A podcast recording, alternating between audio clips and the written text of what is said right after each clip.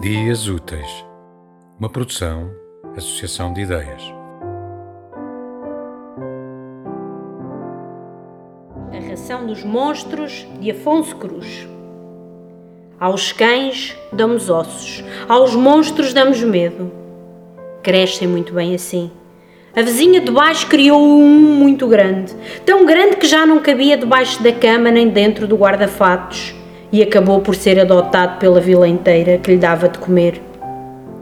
Os monstros também começam por ser coisas pequeninas, um medo infundado, um medo minúsculo daquele senhor, daquela maneira de vestir, daquela maneira de comer.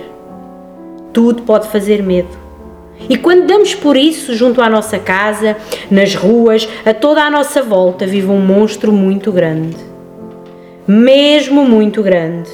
Por vezes, esses monstros parecem muros e engordam tanto que ficam de betão armado.